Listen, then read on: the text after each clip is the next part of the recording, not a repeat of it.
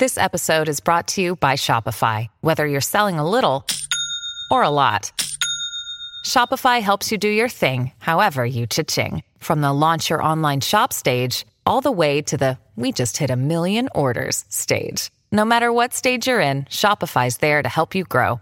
Sign up for a $1 per month trial period at shopify.com slash special offer, all lowercase. That's shopify.com slash special offer. Qu'est-ce que l'article 13 Merci d'avoir posé la question. L'article 13, ce n'est pas un objet qui porte malheur. Ce n'est pas non plus une publication des Bouches du Rhône. Non.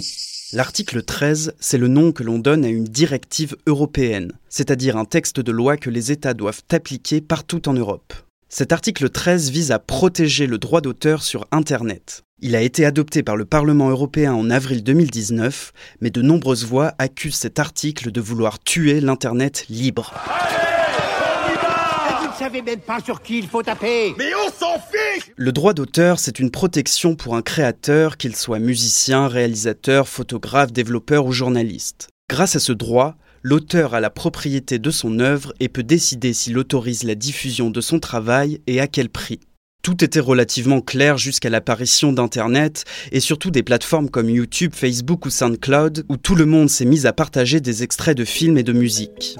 En gros, le problème, c'est quand mon grand-père fait une reprise de Joule et la publie sur YouTube. On m'appelle l'avenir. Oui.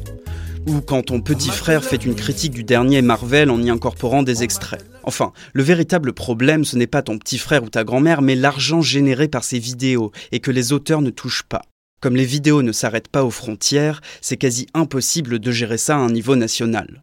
Jusque-là, les plateformes utilisent des robots qui détectent les dits contenus une fois qu'ils ont été publiés, puis les démonétisent ou les suppriment.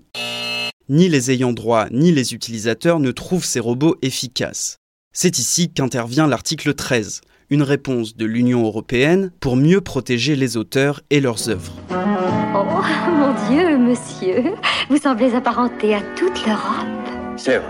L'idée de cet article n'est pas d'empêcher l'utilisation des œuvres, mais de forcer les plateformes à passer des accords avec les sociétés qui gèrent les droits d'auteur. Il prévoit des exceptions, notamment pour les parodies ou les mèmes. Mais YouTube ne l'entend pas de cette oreille et considère que cette solution lui coûterait trop cher. L'entreprise a donc mené une intense campagne de lobbying en affirmant que cela mènerait à la disparition de plein de chaînes et donc à la fin de l'Internet libre. Mais qu'est-ce que c'est que ce cirque aujourd'hui? Eh ben ça c'est la traduction de l'article 13. L'article 13 ravive le conflit entre les partisans d'un Internet libre et les auteurs souhaitant protéger leurs œuvres et assurer leurs revenus. Notons que les youtubeurs sont aussi des auteurs. Ironiquement, l'article contre lequel ils se battent les protégera eux aussi dans un futur très proche. Moi, ça va trop amuser, donc n'oubliez pas de vous abonner et mettre des pouces bleus. Voilà ce qu'est l'article 13.